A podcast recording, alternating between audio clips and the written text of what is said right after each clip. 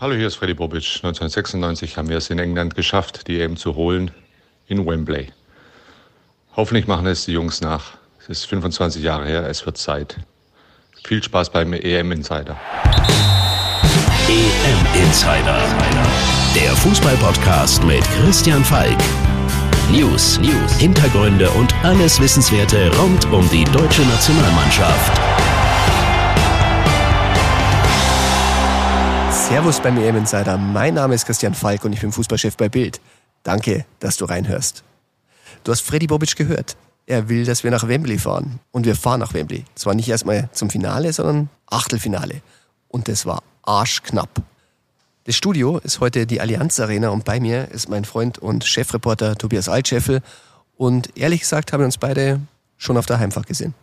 Ja, das war ein ganz, ganz äh, enges Ding, muss man sagen. Und wir auf der Tribüne mitgezittert und es war dann, man hat sich eigentlich nicht vorstellen können, aber irgendwann war das Gefühl so ein bisschen wie Kasan 2018, da saßen wir auch zusammen und haben gesagt, ja, das kann ja nicht sein, dass wir jetzt gegen Südkorea ausscheiden.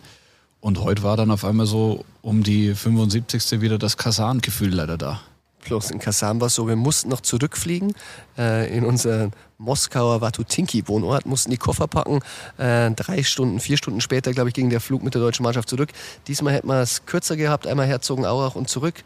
Tobi, aber eigentlich sind wir ganz froh, dass wir noch dabei sind. Wir sind mega happy und wir freuen uns total auf das Achtelfinale, dass wir jetzt nach London dürfen. Also wir haben schon mal gescherzt, ganz zum Schluss, der Querpass, der Leroy Sané da misslungen ist, wenn der angekommen wäre und Deutschland dann doch noch das 3 zu 2 geschossen hätte, dann hätten wir jetzt nicht das Spiel gegen England in Wembley. Deswegen, äh, wir freuen uns sehr auf das Spiel, wir freuen uns auf das Achtelfinale und wir freuen uns, dass es weitergeht und dass wir weiter jetzt erstmal in Herzogenaurach sind und dann äh, nach London dürfen.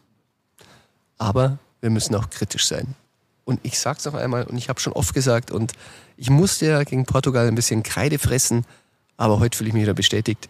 Die Dreierkette ist nicht das System dieser deutschen Mannschaft. Es war einfach, es hat wenig gestimmt im Aufbau, im Gegenpressing, äh, Organisation gegen den Ball. Es geht ja eigentlich darum, gegen so einen Gegner schnell den Ball zurückzugewinnen, was auch ein Pep Guardiola oder die Mannschaften von Hansi Flick perfektioniert haben. Ballverlust, dann sofort alle wissen, wo sie zu stehen haben, machen die Räume eng, bekommen den Ball zurück und dann läuft man nicht in Konter und heute hat da gar nichts geklappt und die Ungarn waren auf einmal brandgefährlich jedes Mal, wenn sie nach vorne gekommen sind. Links, rechts hat nichts gestimmt, auf einmal muss Sané hinten aushelfen und äh, ja, die, da hat einfach gar nichts gestimmt heute.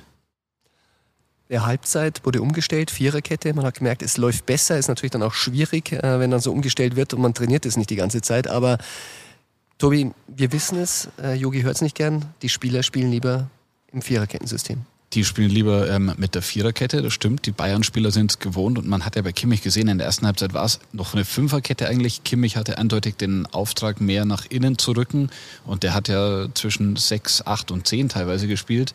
In der zweiten Halbzeit war es dann eine Viererkette und mit Leon Goretzka, mit dem, sag ich mal, äh, bayerischen Löwenherz Kimmich Goretzka in der Zentrale kam dann endlich der Schwung und äh, Goretzka hat uns ja dann am Ende auch erlöst.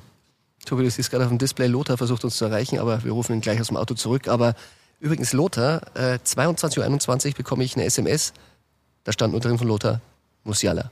Ich habe ihm gesagt, naja, ich glaube, Löw bringt dann eher noch den verletzten Müller, der, da erzähle ich euch auch noch mal gleich eine Geschichte. Lothar, acht Minuten später schreibt wieder nur Musiala. Musiala wird eingewechselt. Musiala legt das Tor vor. Lothar hatte recht. Das war der Musiala-Moment, ähm, auf den wir eigentlich schon lang gewartet haben und gedacht haben, wann bringt der Yogi ihn jetzt? Äh, eigentlich in jedem Spiel. Man hätte ihm mal ein paar Minuten geben können.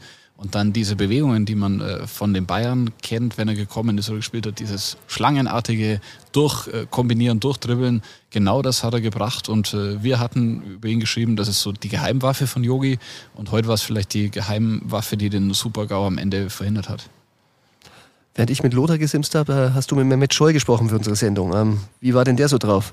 Ja, der Mehmet, unser Experte, ist immer sehr meinungsstark und wir haben gemeinsam mit unserem Chefredakteur Matthias Prügelmann und mit unserem Sportchef ähm, die Noten besprochen, die wir den Spielern gegeben haben. Am Anfang war alles noch sehr harmonisch, äh, ging so um äh, Vierer für Neuer, Fünfer in der Innenverteidigung, alles schön und gut.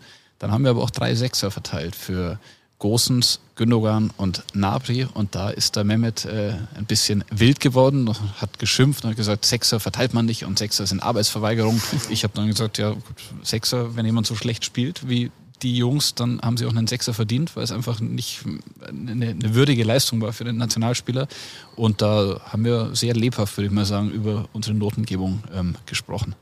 Dabei haben wir Leroy Sané verschont und ich glaube, dem hätte Mehmet vielleicht doch einen Sechser gegeben. Bei Leroy Sané ist er eh sehr kritisch. Ich glaube, wenn Mehmet bei einem Spieler sieht, was er für ein Talent hat, aber dieses Talent nicht komplett ausnutzt oder nicht alles tut, damit dieses Talent zur Geltung kommt, dann ähm, ja, erbost ihn das sehr. Und äh, ich glaube auch wegen der Aktion, die ich eben schon angesprochen habe, zum Schluss dieser ja, eigentlich klare Querpass, den ein Profi spielen können muss, weil er den nicht angebracht hat hätte Mehmet vielleicht am ersten bei Leroy Sané gesagt, Sechser ist okay und er hat auch gesagt, ähm, in einem Spiel bringt äh, Kai Havertz so viel wie Leroy Sané in drei Spielen. Also da war er schon wieder sehr, sehr kritisch, der Mehmet. Man muss auch sagen, die Engländer, auf die wir jetzt treffen, die waren jetzt auch nicht so toll. Aber das ist noch Zukunftsmusik, darüber reden wir in den nächsten Tagen. Ich bin euch noch die Müller-Anekdote schuldig und da muss ich sagen, das hat gezeigt, wie spitz auf Knopf dieses Spiel war. Denn am Vormittag gab es noch einen Test für Thomas. Da hat es geheißen, ja, schaut besser aus als erwartet. Ähm, er kann sich auf die Bank setzen, wenn er muss. Und äh, Yogi hat gesagt, er braucht ihn, wenn es denn wirklich eng werden sollte. Und nur dann würde ihn einwechseln. Und er wurde eingewechselt. Das zeigt, auch Yogi war nervös. Yogi war nervös und das müssen wir uns ja alle mal vor Gesicht halten. Das wäre sein letztes Spiel gewesen. Also wenn da das Ding am Ende nicht reinfliegt, dann ist es vorbei mit der Ära Yogi Löw. Und da hat er dann alles getan. Also dann hat auch den Timo Werner, wie gesagt, Musiala bis jetzt kein Thema. Auf einmal kommt er schon einige Minuten früher als geplant, um Einsatzminuten zu äh, bekommen. Und Thomas Müller musste dann auch nochmal die Kohlen aus dem Feuer holen, kann man, glaube ich, äh, im wahrsten Sinne des Wortes heute sagen. Gut, dann brechen wir unser Studio hier in der Allianz Arena ab, äh, ziehen weiter, ziehen weiter nach Wembley und hoffentlich noch ein paar Stationen. Ich sage danke fürs Zuhören. Ich hoffe, dir hat Spaß gemacht. Wenn ja, hör wieder rein in M Insider. Er geht weiter, weil Deutschland noch im Turnier ist. Und auch wenn der Gegner England heißt, vergiss nicht, ein bisschen was geht immer. EM Insider, der Fußballpodcast mit Christian Falk. Abonniere jetzt den EM Insider in deiner Podcast-App und du bekommst jeden Morgen die wichtigsten Infos rund um die deutsche Nationalmannschaft.